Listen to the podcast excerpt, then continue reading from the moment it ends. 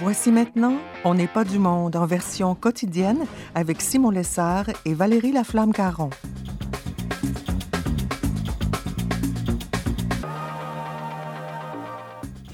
Aujourd'hui à l'émission, Andréane Fleury témoigne de son travail d'infirmière auprès des malades de la COVID et le père Édouard Chatov descend aux enfers et remonte aux cieux. Bref, on n'est pas du monde.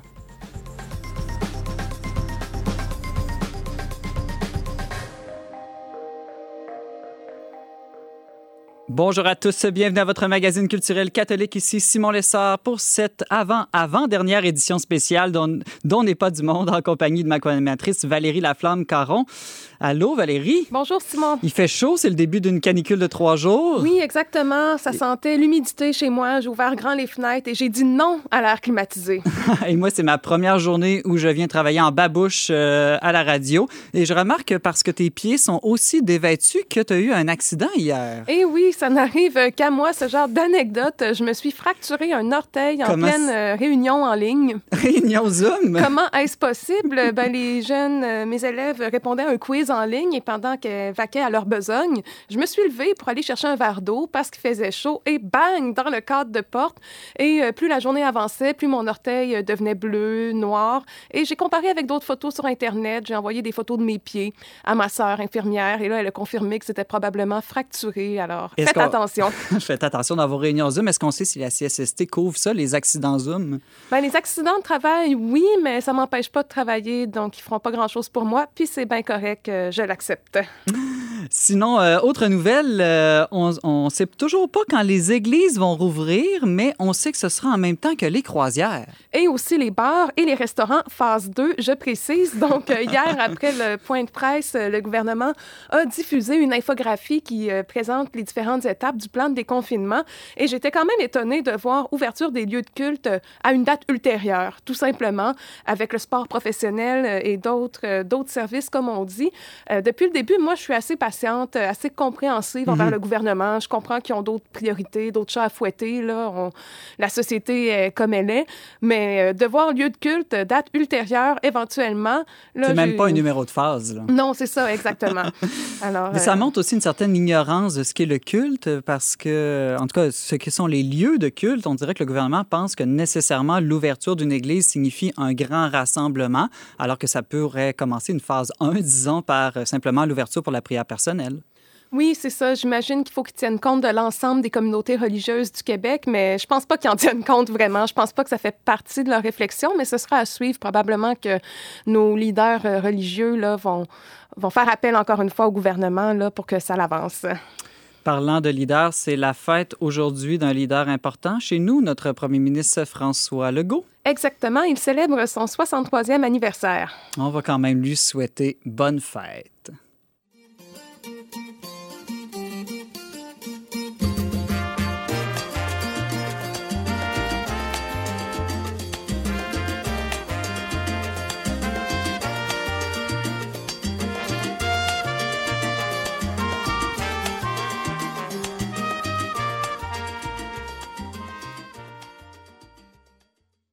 Bonne fête, François Legault. Il y a deux semaines, le père Édouard Chatov, prêtre Augustin de l'Assomption et directeur du programme pastoral au Montmartre canadien de Québec, nous parlait de la spiritualité des icônes et plus spécialement du mystère pascal des femmes au tombeau. Alors que nous approchons de la fête de la Pentecôte, il est de retour avec nous pour nous aider à méditer sur trois autres mystères, soit la descente aux enfers, l'ascension et une autre descente, celle du Saint-Esprit. Père bonjour. Bonjour. Alors, on dirait que tu fais ces temps-ci ta méditation dans un ascenseur, la descente et remontée des enfers du Christ, puis sa montée au ciel, enfin la descente du Saint-Esprit. Euh, ça cesse pas de monter et descendre là, dans ton cœur. Oui, je pense que euh, euh, c'est peut-être pas l'ascenseur ou l'ascenseur qui vient même de l'Ancien Testament, parce que dans le livre de la Genèse, il y a cet épisode assez étrange qui est raconté que Jacob, qui fuit son frère parce qu'il l'a trompé, il est au milieu de nulle part, et il va dormir, et dans un rêve, il voit l'escalier où les anges montent et descendent. Donc la question de monter et de descendre, c'est peut-être même le mouvement de Dieu et de l'être humain tout au long de toute notre vie. Hmm. Donc, c'est l'ascenseur, c'est une image de notre nature et condition humaine. Hmm. Ou l'échelle aussi, on parle parfois de l'échelle de la croix. Euh, allons-y avec la première icône qu'on va méditer ensemble aujourd'hui, celle de la descente aux enfers. C'est la descente aux enfers. L'icône représente en général, elle est assez reconnaissable c'est, euh, disons, euh, une image où au centre il y a Jésus dans la posture assez dynamique en marchant, toujours tenant la croix dans sa main gauche et avec sa main droite, il tire d'une foule qui l'entoure. un homme qui est toujours vêtu de bleu et de rouge, qui représente Adam. À côté, il y a Ève et beaucoup d'autres personnes qui représentent tous ceux qui attendaient Jésus-Christ, la vérité, même sans le savoir. Et sous le pied de Jésus, il y a comme deux petits, petits, deux petits ou grands morceaux qui représentent une croix, mais en fait, ce n'est pas forcément tout de suite. La croix, c'est les portes de l'enfer hmm. que Jésus brise. Et euh, c'est une icône qui dit qu'en fait, rien ne peut être perdu jusqu'au, euh, disons, ultime moment du jugement dernier. Et euh, aucune personne n'est jamais perdue euh, sous le regard de Dieu. il y a des icônes, c'est-à-dire il y a cette icône, on représente aussi que de temps en temps, la croix de Jésus, elle est comme plane un peu dans l'air, où elle se tient toute seule, et Jésus de deux mains, d'un côté tire Adam et de l'autre côté tire Ève, donc il n'y a pas de préférence sexuelle qui est tirée avant qui dans cette spiritualité. L'homme et femme sont tirés simultanément, sauf qu'on les présente de temps en temps dans deux séquences différentes. C'est un mystère qu'on médite très rarement dans la vie du Christ, euh, ce, mystère de la, de la descente aux enfers. Est-ce que c'est parce que c'est un mystère qui nous ferait peur? Euh, non, je pense que c'est un mystère qui est un peu tombé dans les oubliettes de l'histoire c'est que euh, dit euh, assez rapidement dans le credo, très souvent le credo des apôtres, qu'on récite même le dimanche, on dit il est descendu aux enfers, mais ça c'est une, euh, disons, parenthèse que personne ne prête l'attention. Mais c'est vrai que ça ne vient pas des évangiles canoniques, ça vient de l'évangile apocryphe, donc qui n'est pas dans le canon de la Bible, dans les livres que nous sommes habitués à lire. Et euh, aussi, euh, euh, c'est pour cela peut-être on prête moins d'attention. C'est un mystère qui a été médité en fait que le Seigneur est souverain de tout le monde. Et je pense une de très belles méditations, même s'il est un peu, disons aussi, pris une certaine tournure. Et elle se retrouve dans la Divine Comédie de Dante. Ah oui? Oui, où Jésus descend pour libérer tous ces justes et tout ce qui attendait, même dans la justice de la recherche de vérité de Dieu, dans le monde d'Antiquité, et euh, euh, Virgile, dans la Divine Comédie de Dante, euh, rappelle cette fameuse phrase Il est descendu aux enfers, et c'est juste au début de l'enfer qu'on se retrouve cette description. C'est quand on imagine la scène, tu disais, il y avait tellement de, de, gens, des millions, peut-être des milliards de personnes. C'est probablement la plus grande prédication de l'histoire. Jésus a annoncé la bonne nouvelle à, à, des foules de toute race, culture et nation. Tout à fait. Et aussi, ce que cette icône, en fait, aussi, euh, euh, euh comme souligne, c'est que il est important d'être chrétien. Il est important d'être euh, baptisé. Il est important d'être engagé vis-à-vis de notre vocation revêtue du Christ.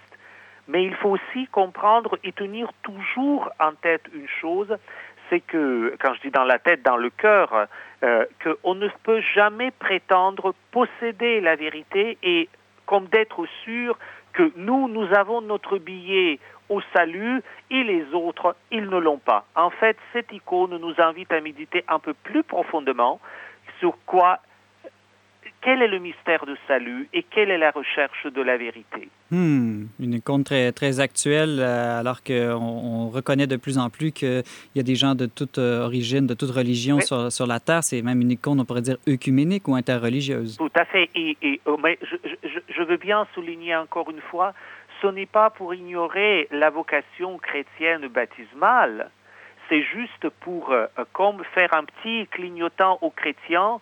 Nous, comme on dit au, Québec, ne vous prenez jamais pour un autre. Mhm. Euh, soyez humbles tout en étant incarnés dans les profondeurs du mystère du Christ. Et euh, soyez tirés par la main de Jésus de toute votre ignorance, toujours vers la vérité plus grande. Père Édouard Chatov, allons-y avec la deuxième icône, celle de l'ascension. C'est l'ascension. Ben oui, parce qu'après être descendu au plus bas, le Christ est remonté au plus haut après. Tout à fait. Et euh, l'icône de l'ascension vraiment met en écriture de, de l'image la scène qui est racontée dans les actes des apôtres au chapitre 1 quand Jésus monte. Ce qui est particulier, cette icône représente donc en bas euh, la foule, euh, la communauté des apôtres. Au milieu se tient la Vierge Marie. Je ne savais pas que la Vierge Marie était présente à l'Ascension. Ah, c'est ça qui est très intéressant dans l'iconographie. La Vierge Marie ne quitte jamais les apôtres. Elle est très humble, elle est toujours là, et elle est même au centre parce qu'elle révèle Jésus, comme toujours, de l'Annonciation, mais elle est toujours un peu silencieuse. Et au-dessus d'elle, il y a deux anges qui tiennent Jésus assis dans le trône de gloire, dans ce cercle qui est un cercle lumineux d'un peu de bleu de toutes les couleurs, avec des étoiles qui représentent un peu aussi les puissances divines qui bénissent le monde. Et euh, euh, c'est pour dire que cette icône vous savez, très souvent, euh, on pense euh, que cette icône représente que Jésus s'en va, point, c'est tout. Mais c'est une icône qui représente euh, encore une autre chose, c'est que la fête de l'ascension et même l'icône, cette fameuse vision Jésus prise aux cieux, c'est un petit calque qui est fait sur l'histoire de l'Ancien Testament, surprise au ciel de prophète Élie. Et si on se souvient assez rapidement, avant d'être pris au ciel, son disciple l'a demandé, Donne-moi une grâce deux fois plus grande que la tienne. Et euh, Élie répond à son disciple Élisée, Si tu me verras pris au ciel, tu auras cette grâce parce que c'est le Seigneur qui va te faire mhm. voir et le Seigneur qui te fera grâce. Alors quand on célèbre la fête de l'ascension, c'est la grâce qu'on reçoit en raison que Jésus monte et on voit cette ascension. Nous recevons la grâce, même peut-être plus grande que Jésus lui-même, parce que c'est seulement à partir de cela, il y a une phrase de Jésus dans la prière, euh, dans l'évangile de Jean qui devient compréhensible. Vous ferez des œuvres comme moi, même le plus grande, vous en ferez. Ce n'est pas parce que nous sommes mieux que Jésus ou supérieurs à Jésus, sauf que la grâce, même la grâce plus abondante, nous est donnée qu'on puisse imaginer. Père Édouard, euh, l'ascension, c'est la montée au ciel, mais là, j'imagine que le Christ, il n'est pas en train de flotter sur un nuage ou d'être en orbite autour de la Station spatiale internationale. Donc, ah, qu'est-ce qu'on veut dire par le ciel? la question aux astronautes, mais je pense que non, évidemment. Le ciel, c'est évidemment dans le langage biblique et dans le langage, je pense même aujourd'hui, qu'il faut quand on parle du ciel, c'est le monde de Dieu qui est tout un autre monde que nous pouvons imaginer. Allons, allons-y. Euh, vers le troisième? Oui, vers le troisième, parce que là, la Pentecôte s'en vient dimanche. Je voudrais pas qu'on manque de temps pour en parler un peu. à nouveau, la Pentecôte représente la communauté des disciples assise euh, sur les chaises et entourée de deux bâtiments. Ils sont toujours là. Au centre, il y a la Vierge Marie qui prie et il y a aussi euh, une petite niche sur cette icône, de temps en temps vers le centre, sous les pieds de la Vierge Marie, de temps en temps plus bas, vers vraiment le bas de l'icône. C'est comme une grotte d'où euh, sort euh, un personnage couronné. C'est le Christ roi? Euh, c'est pas du tout le Christ roi, avec un, avec un, disons, un morceau comme de tissu blanc. En fait, non c'est euh, les apôtres qui attendent l'Esprit Saint en communauté. Et ce personnage couronné, c'est le cosmos, le monde. Le monde qui est couronné de toute sa gloire et qui rend rouleau, en fait, ce tissu qu'on voit comme tissu, en fait, c'est pas un tissu, c'est un rouleau, euh, euh, rouleau de l'histoire du monde, vraiment de la consistance du monde, et ce personnage rend ce rouleau à la compréhension des apôtres. Parce que si l'Esprit Saint est donné à l'Église, c'est pour que nous puissions accueillir, comprendre, interpréter le monde sous le regard de Dieu et donc agir selon le beau, le bien et le vrai. Hmm. Et deux bâtiments qui sont aussi autour, c'est euh, euh, le temple et l'église. Donc il faut comprendre aussi le monde sous le signe de la révélation. Autrement, le monde ne rend pas ce rouleau à notre compréhension. Il est le roi en lui-même. C'est pour cela, d'ailleurs, il est couronné. Euh, aucun des apôtres n'est couronné. La Vierge Marie n'est pas couronnée sur l'icône. Ils ont cette auréole de la santé qui euh, euh, le rayonnement de la présence de Dieu. Mais même la gloire du monde se rend sous l'Esprit Saint. Il sait aussi que toutes les réalités peuvent être comprises, peut-être pas jusqu'au bout toujours. Il y a toujours un mystère qui reste. Dieu aussi est toujours à découvrir, le monde est toujours à découvrir, mais on peut entrer dans le dialogue, dans la communion, et pas seulement d'être épeuré et effrayé, avoir pétrifié. La fête de la Pentecôte, c'est vraiment être embrasé de l'amour divin, et alors l'amour qui rend les clés de la compréhension, même pour les plus incompréhensibles. Oui, l'amour qui fait l'unité aussi, alors que le péché fait la division. On sait que le, mot diable vient de diabolos, qui veut dire division en grec. Tout à fait.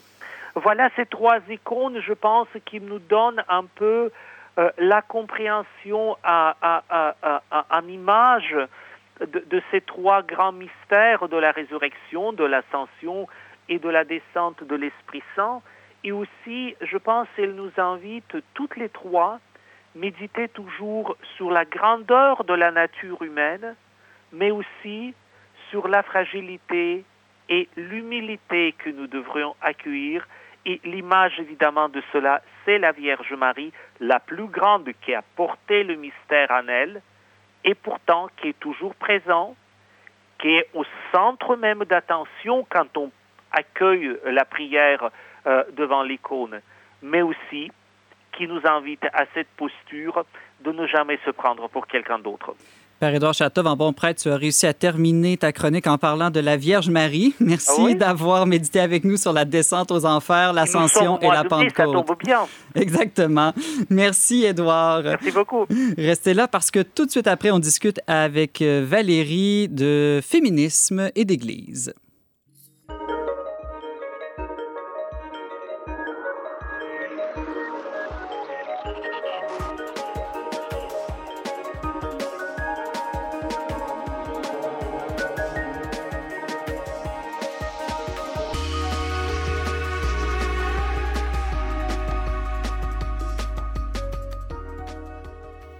Valérie, la mairesse de Montréal, une autre Valérie, Valérie Plante, veut s'attaquer à, hum, la suprématie du masculin sur le féminin euh, en français, hein, et ça en pleine pandémie. Oui, on en a beaucoup parlé à cause du contexte, je pense, dans lequel euh, on se trouve. Ça peut sembler un peu saugrenu là, de, euh, de persister avec euh, ces formations-là. Bon, au-delà du contexte, on en a discuté. Moi, c'est pas quelque chose qui me choque énormément. quand on invente du nouveau vocabulaire, là, ça vient un peu me crisper parce que moi, j'aime beaucoup l'orthographe, j'aime le français, la littérature. J'essaie de soigner mon français. Mais l'écriture épicène, qui est en fait le terme... Épicène, Qu'est-ce que c'est? Est-ce que c'est comme une épithète? Non, non, ni un épipène. Un épipène, c'est ça que je voulais dire. non, épicène, c'est le terme correct en linguistique pour parler d'écriture non genrée. Par exemple, au lieu de dire euh, les étudiants et les étudiantes, on pourrait parler des élèves ou quand on parlerait des employés et employés eux, on pourrait dire le personnel. Donc, c'est un vocabulaire qui est plus neutre à distinguer euh, justement du nouveau vocabulaire qu'on a vu apparaître dans certains milieux euh, de défense des droits des personnes homosexuelles et transsexuelles où, par exemple, on va proposer des nouveaux pronoms qui vont mieux euh, illustrer le genre euh, auquel euh, se réfèrent les personnes. Autre, autre femme qui fait beaucoup jaser d'elle, surtout hier, c'est la théologienne Anne Soupa en France qui a posé sa candidature à l'archevêché de Lyon.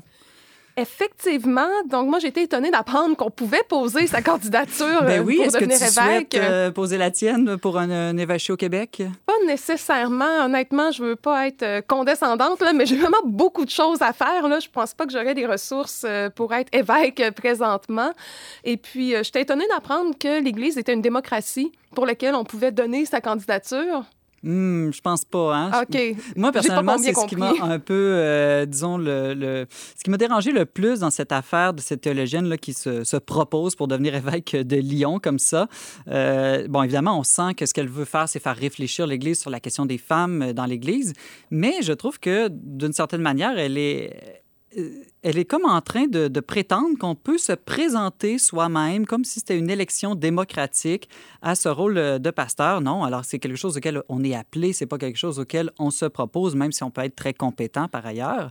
Parce que Euh, concrètement, Simon, il faut être nommé évêque, faut comme être- un ministre. On est nommé par le pape, en fait. C'est ça. Et puis, il n'y a pas d'appel de, candidature, personne. En fait, la plupart des prêtres euh, trouvent ça très difficile d'être nommé évêque. Souvent, on est à l'âge de la retraite et c'est là qu'on a notre plus grande euh, charge de travail qui arrive.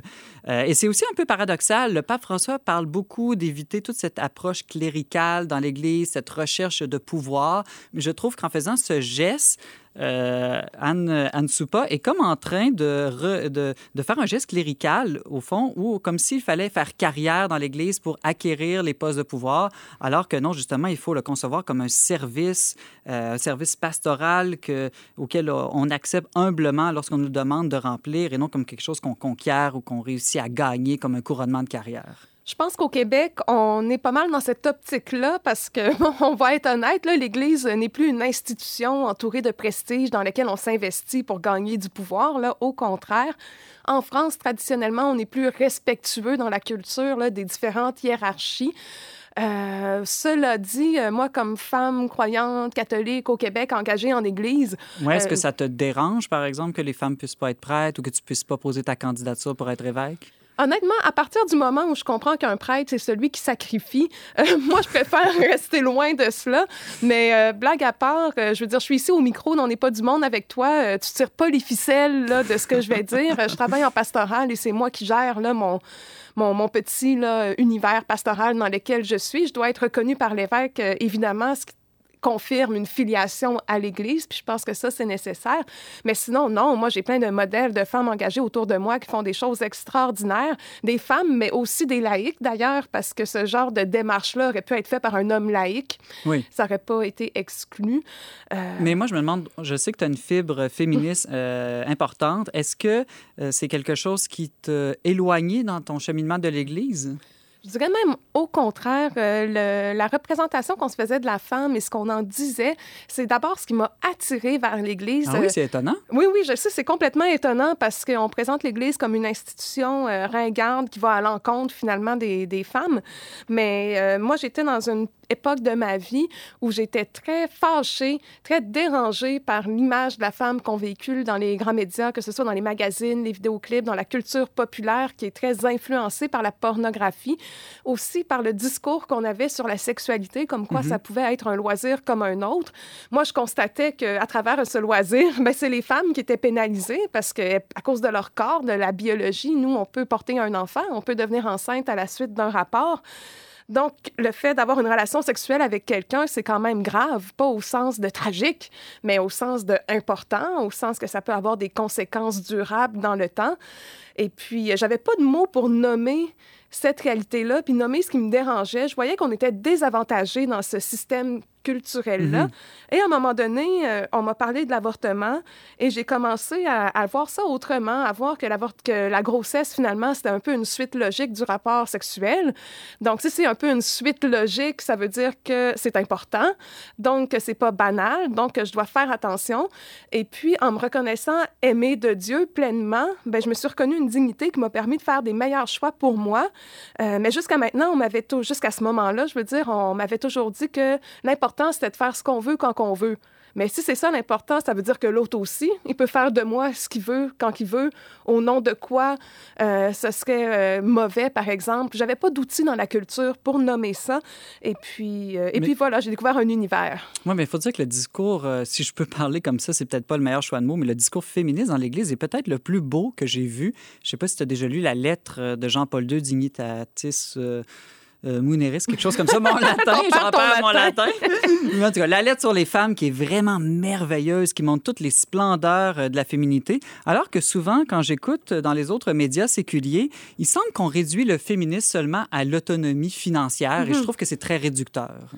Tout à fait. Puis si on en revient à l'Église, il y a plusieurs mouvements au sein de l'Église où les femmes et les laïcs, en général, ont des rôles très importants, voire même centrales dans la vie des communautés.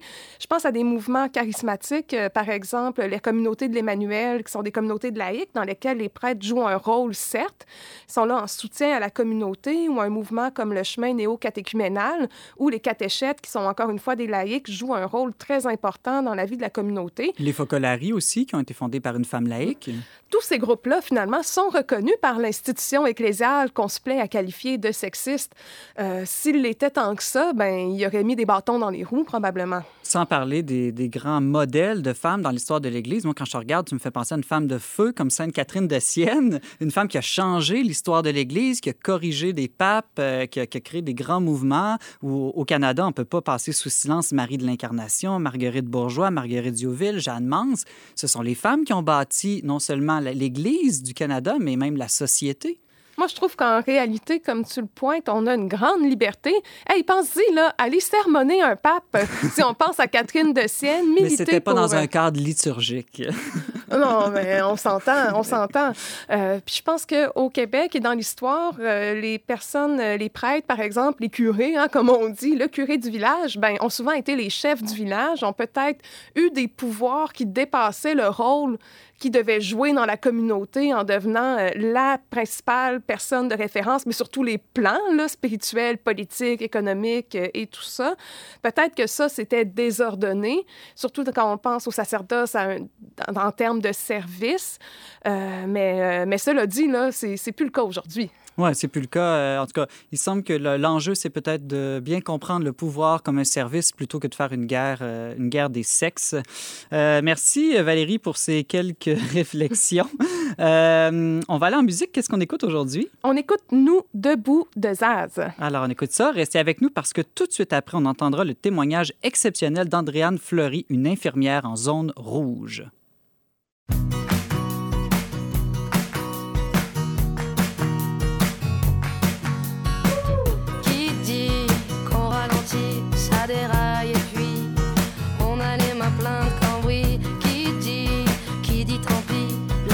c'est qu'ailleurs fini, c'est fini.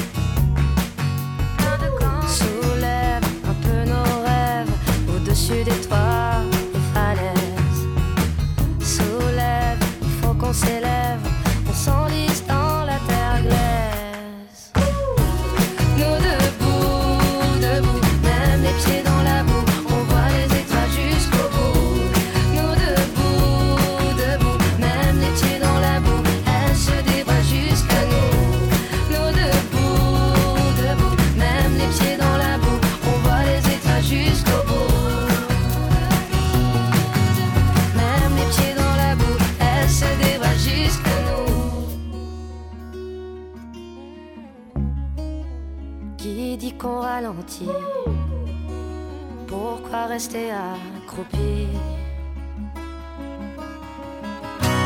Nous debout, même les pieds dans la boue, on voit les étoiles jusqu'au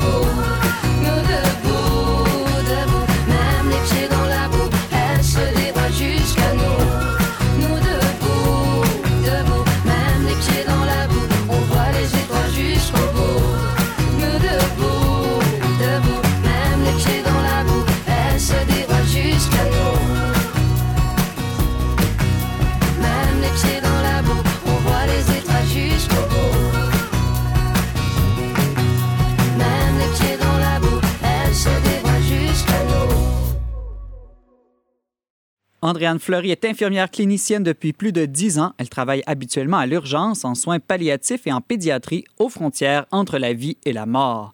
Depuis un mois, toutefois, elle soigne les malades de la COVID dans un CHSLD de la région de Québec. Elle est avec nous au téléphone aujourd'hui pour nous témoigner de son expérience d'infirmière en zone chaude, pour ne pas dire en zone de guerre. Andréane, bonjour. Bonjour. Merci de nous avoir accordé cette entrevue aujourd'hui. J'ai le goût de te demander euh, comment tu vas aujourd'hui? Ah, ben, je vais, je vais vraiment très bien. C'est ma journée de congé. Alors, je profite euh, de ce beau temps pour euh, euh, faire du jardinage. Là, les enfants sont à l'école, ils vont rentrer sous peu. Alors, on profite de la vie, là. Excellent. Euh, je le disais en, en introduction, tu es infi- infirmière depuis plus de dix ans. Qu'est-ce qui t'avait donné le goût de devenir infirmière au tout début? Ça, ça remonte à tellement loin que je, je m'en rappelle plus vraiment. Ça a toujours été ancré en moi. Je, je me suis jamais vraiment posé de questions. C'était comme un... Je, je, je savais que c'est ce que je voulais faire. Euh, donc, euh, les choses euh, au secondaire, je me suis pas posé de questions dans les cours de CR. C'est clair que j'allais être infirmière. C'était une évidence pour toi. Mon, mon, mon secondaire, j'ai commencé le cégep puis l'université. Hmm. Puis, est-ce que tu rêvais d'être infirmière à l'international, comme souvent on voit les gens qui rê- rêvent d'être médecins sans frontières, par exemple? Oui, oui, oui, oui. C'est exactement ce que je voulais faire. En fait, euh, c'était mon but là, de, de faire partie de Médecins sans frontières, puis de voyager, d'aller dans les zones de guerre, puis d'être infirmière euh, comme ça. Euh, La vie m'a amenée ailleurs parce Oui. qu'en 2007, c'est une grosse année. J'ai commencé à être infirmière en 2007, mais j'ai aussi, euh, je me suis mariée, puis j'ai eu mon premier enfant tout, dans, tout en 2007. Hmm. Alors, bon, maintenant j'en ai quatre. Mais euh, c'est ça. Pour euh, j'ai mis ce projet-là de côté là pour euh, m'occuper de ma famille. parce que famille et six mois partis, ça, ça concorde pas vraiment là. Hmm. Au début de la, de la crise, tu travaillais surtout en pédiatrie. Comment ça s'est Oui. passé les, les- premières semaines quand vous avez appris là, que ça s'en venait, la, la vague du virus? Ben nous, on le sait un petit peu plus tôt que, que ben on- ça nous a frappé plutôt, je devrais dire, que, que la société en général au Québec, parce Mhm. que ils ont choisi deux hôpitaux euh, pour recevoir les patients les patients atteints de la COVID, puis ils ont choisi un de ces deux hôpitaux. Là, c'était l'hôpital où je travaille. Et comble du malheur, l'unité qu'ils ont choisie pour transformer en unité COVID, c'est l'unité où je travaillais, parce que c'est une unité qui est verrouillée. Donc, euh, c'est vraiment le hasard qui a fait les choses. Donc, très tôt, on a, euh, on a été formés pour cette maladie-là qui est très complexe, qui est très nouvelle. Euh, donc, il a fallu revoir euh, toutes nos façons de faire, euh, toutes nos façons de, de, de, de réanimer les enfants et tout ça.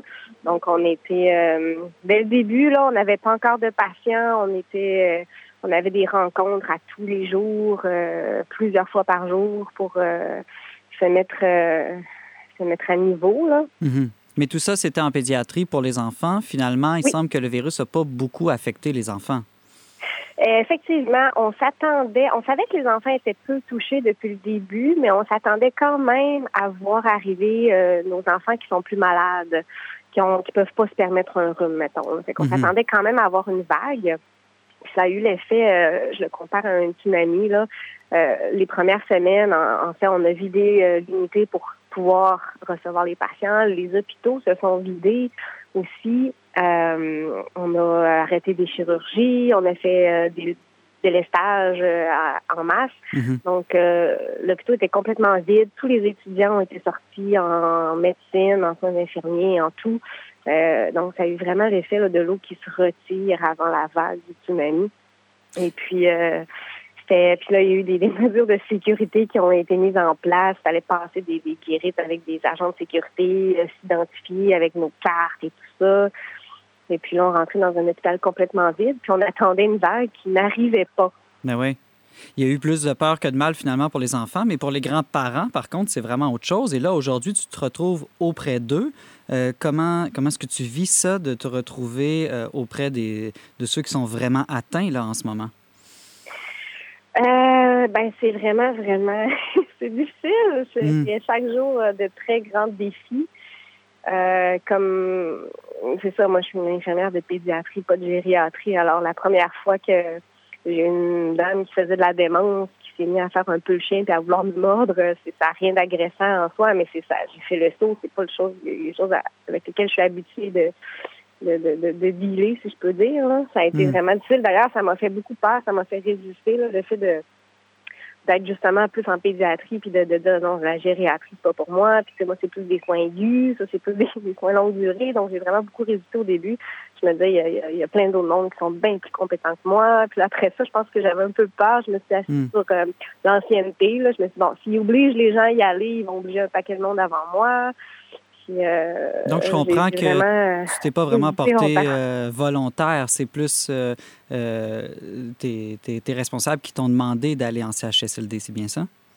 Euh, ben, en fait, ils ont fait un appel à tout le monde. Euh, Il n'y a pas personne qui a été obligé. C'est vraiment du volontariat. Euh, en fait, il n'y a pas beaucoup de monde qui ont levé la main. Puis euh, je fais partie de ces personnes-là. J'ai pas levé la main. Et puis finalement, euh, euh, il y a un jour où je me suis rappelée d'une entrevue de Mère Teresa où Mm.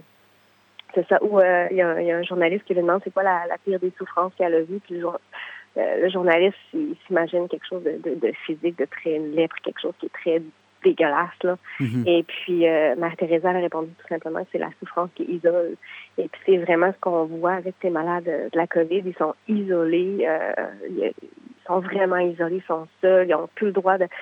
Les intervenants sont réduits au minimum. La famille est complètement exclue. Puis, ça fait des gens qui meurent seuls. Puis ça, ça c'est venu me chercher. Puis j'ai fait, je peux pas... Tu sais, je- suis formée. Je peux passer toutes les guéris. Je peux me rendre auprès de ces patients-là pour briser cet isolement-là je peux pas continuer à rester là dans mon hôpital vide à attendre une vague qui arrive pas. Alors euh, là, j'ai levé la main, j'ai dit OK, c'est beau, je vais y aller. Hmm, Avec un, de, un peu d'angoisse, mais j'ai dit OK. une sorte de miracle intérieur que Mère Teresa a, opéré en toi, d'une d'une certaine manière.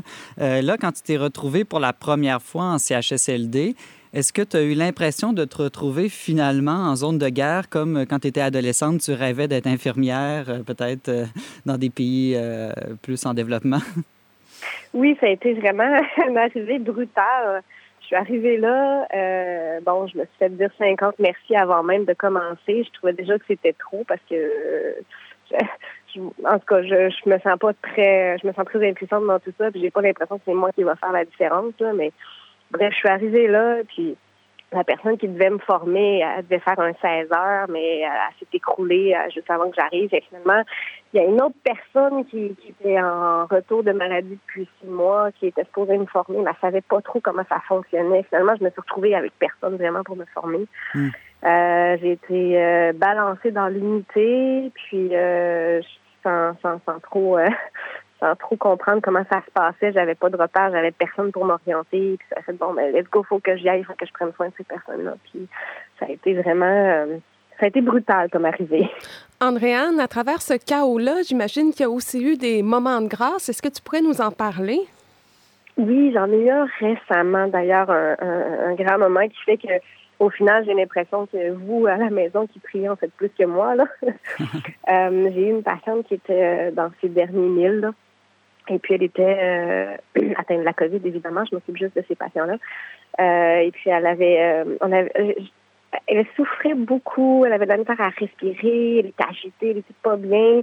J'avais beau tout faire euh, pour essayer, euh, essayer de la rendre confortable. Mhm. Je m'approchais pour lui mettre les lèvres. elle avait la force de me gifler pour que je me tasse. Et si j'essayais de lui installer un papillon pour lui donner la morphine, elle l'arrachait. Je n'étais pas capable de la rendre confortable. Ça je voyais que c'était pas moi qu'elle voulait. J'étais j'étais vraiment impuissante. Puis j'ai pensé au, père Alexandre. Je lui ai demandé de, prier spécialement euh, euh, pour une de mes patientes qui, avait des, derniers moments difficiles. Et puis, euh, il, s'en allait célébrer la messe. Alors, il a prié pour cette personne-là. Puis quand je suis rentrée le lendemain au travail, elle était dans son lit. Elle était encore vivante. Là. Elle respirait profondément, calmement. Elle avait aucun embarras. Elle avait pas l'air de souffrir. Elle avait l'air vraiment bien. Là. Je suis restée là quelques minutes à, à juste contempler Mm. à quel point elle était bien. Puis je me dis, mais c'est tellement impossible. Ça fait deux, trois jours qu'on n'arrive à rien avec elle. Là. Et puis, euh, elle, est, elle est morte euh, même pas une heure après. Là. Elle est vraiment partie dans la douceur puis dans la, dans, dans la paix. C'était euh, magnifique. C'est une page d'évangile, cette, cette histoire-là. Ça me fait penser à Jésus qui dit qu'on va être récompensé pour le moindre verre d'eau fraîche qu'on va donner euh, aux à ses petits. Euh, vraiment, la- l'accompagnement humain euh, des gens dans la mort, c'est euh, c'est tout un enjeu aussi en ce temps de, de pandémie. Tu le disais tout à l'heure, Mère-Thérèse disait que la plus grande souffrance, c'était la solitude. euh, puis que, est-ce que te- maintenant que tu es auprès des malades, est-ce que tu as encore cette euh, compréhension des choses que la plus grande souffrance est la solitude? Absolument, absolument. C'est euh, puis tu sais, plus souvent qu'autrement, euh, j'aimerais me transformer en membre de leur famille parce que c'est bien plus ça qu'ils ont besoin là. C'est ou en tout cas c'est c'est incroyable puis de, de devoir rentrer, faire des soins à la course, puis ressortir, les laisser seuls, c'est ça, ça me fait le cœur là. C'est euh, en fait, je, je pense pas que je ferais longue, je ferais, je ferais long feu en, en, en CHSLD là. C'est ils n'ont pas de temps avec les patients, les ratios sont démesurés, puis sont, sont, sont souvent, sont beaucoup trop souvent seuls. Hmm. Est-ce que est-ce qu'il t'arrive d'avoir la, la tentation d'abandonner ou est-ce que tu trouves, disons, les À forces de continuer? À tous les jours, je me dis, mais qu'est-ce que je fais ici? Est-ce que je vais être capable de rentrer demain? Est-ce que je vais vraiment avoir ce courage-là? À tous les jours, je, je, je trouve ça difficile. Je me dis, oh mon Dieu, est-ce que c'est ma dernière journée? Hmm. Il y a des moments aussi qui sont, qui sont vraiment euh, des, des, des, on- des moments d'impuissance qui nous fendent le cœur. Puis quand on les voit souffrir là, à, à tous les jours, là, il y a- il y a- je verse une larme à un moment que, que je me dis, mais Seigneur, viens, je, je t'en prie. Hmm. Et comment, comment tu trouves la force de, ou en qui ou où tu trouves la force de continuer? Euh, dans l'abandon de la volonté de, de ce- c'est là que le Seigneur il me veut puis il me donne la force à chaque jour puis il me fait voir des choses que, que il me fait vivre l'adoration d'une autre façon. Il y a une des entre autres une des raisons euh, qui m'a euh, fait que j'étais réticente à y aller c'est que euh, je suis une des rares qui a encore accès à une chapelle parce que dans l'hôpital au CHU là, on- il y a une chapelle Mhm. et puis un coup qu'on a passé, tous les guérites, on peut aller où on veut. Donc, euh, à tous les jours, à mon dîner, j'allais faire une heure d'adoration. Euh, puis là, je me disais, je vais perdre ce moment-là avec Jésus. Puis euh, je m'en vais dans le CHSLD. Et puis, euh, dans les pro- une des premières journées euh, où j'avais un patient, j'avais une personne qui était là à quelques heures de mourir. Et puis, euh, j'ai euh, j'ai fait mes soins. Puis ça, je suis arrivée pour sortir. J'ai dit, non, je suis pas capable. Je le voyais à quel point la, la soif était là. Et puis, on n'a pas le temps vraiment de donner à boire aux patients. C'est très long. Une personne qui est en train de mourir. Et puis, on a beaucoup de patients. On est pressé. Donc, euh, mais j'étais incapable de la laisser. Alors, j'ai fermé la porte pour euh, avoir euh, une discrétion. Puis, c'est comme un. On n'ouvre pas une porte qu'une infirmière vient de fermer. Là, ça se fait Mhm. pas. Là. j'ai fermé la porte. J'ai pris le verre d'eau. Puis, je lui ai donné à boire. Ça a été très long. Il n'a jamais ouvert les yeux, mais je voyais à quel point ça lui faisait du bien. Puis j'ai vu Jésus sur la croix qui dit J'ai soif juste avant de mourir. Puis j'ai- j'ai senti dans mon cœur que dans le fond, cette adoration-là en Jésus, je la fais dans mes patients que je prends soin. C'est vraiment dans- c'est vraiment là que je vais chercher ma force. là. C'est très touchant. Merci, Andréane, euh, de nous avoir partagé euh, ton expérience d'infirmière auprès des malades de la COVID. Merci beaucoup pour cette entrevue et merci encore plus pour ton travail qui est tout à fait euh, essentiel. Ben, c'est merci, ça fait plaisir. Restez avec nous dans un instant. On conclut l'émission.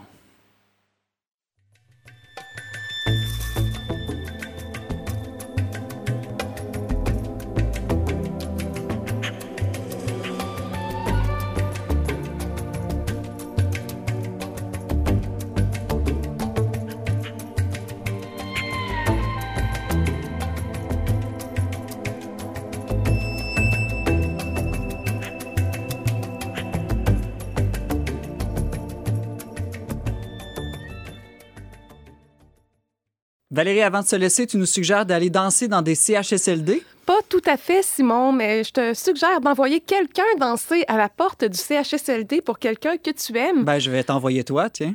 Oui, mais ça risque d'être décevant pour les résidents. Mais non, t'es une grande danseuse de flamenco. Bien sûr, bien sûr. Mais si vous voulez plus de poésie et de finesse et de talent, je vous recommande le Papillon Blanc Danse, qui est un organisme basé dans la région de Québec où on offre des visites dansées aux personnes âgées euh, qui sont en santé ou qui souffrent de pertes cognitives, par exemple.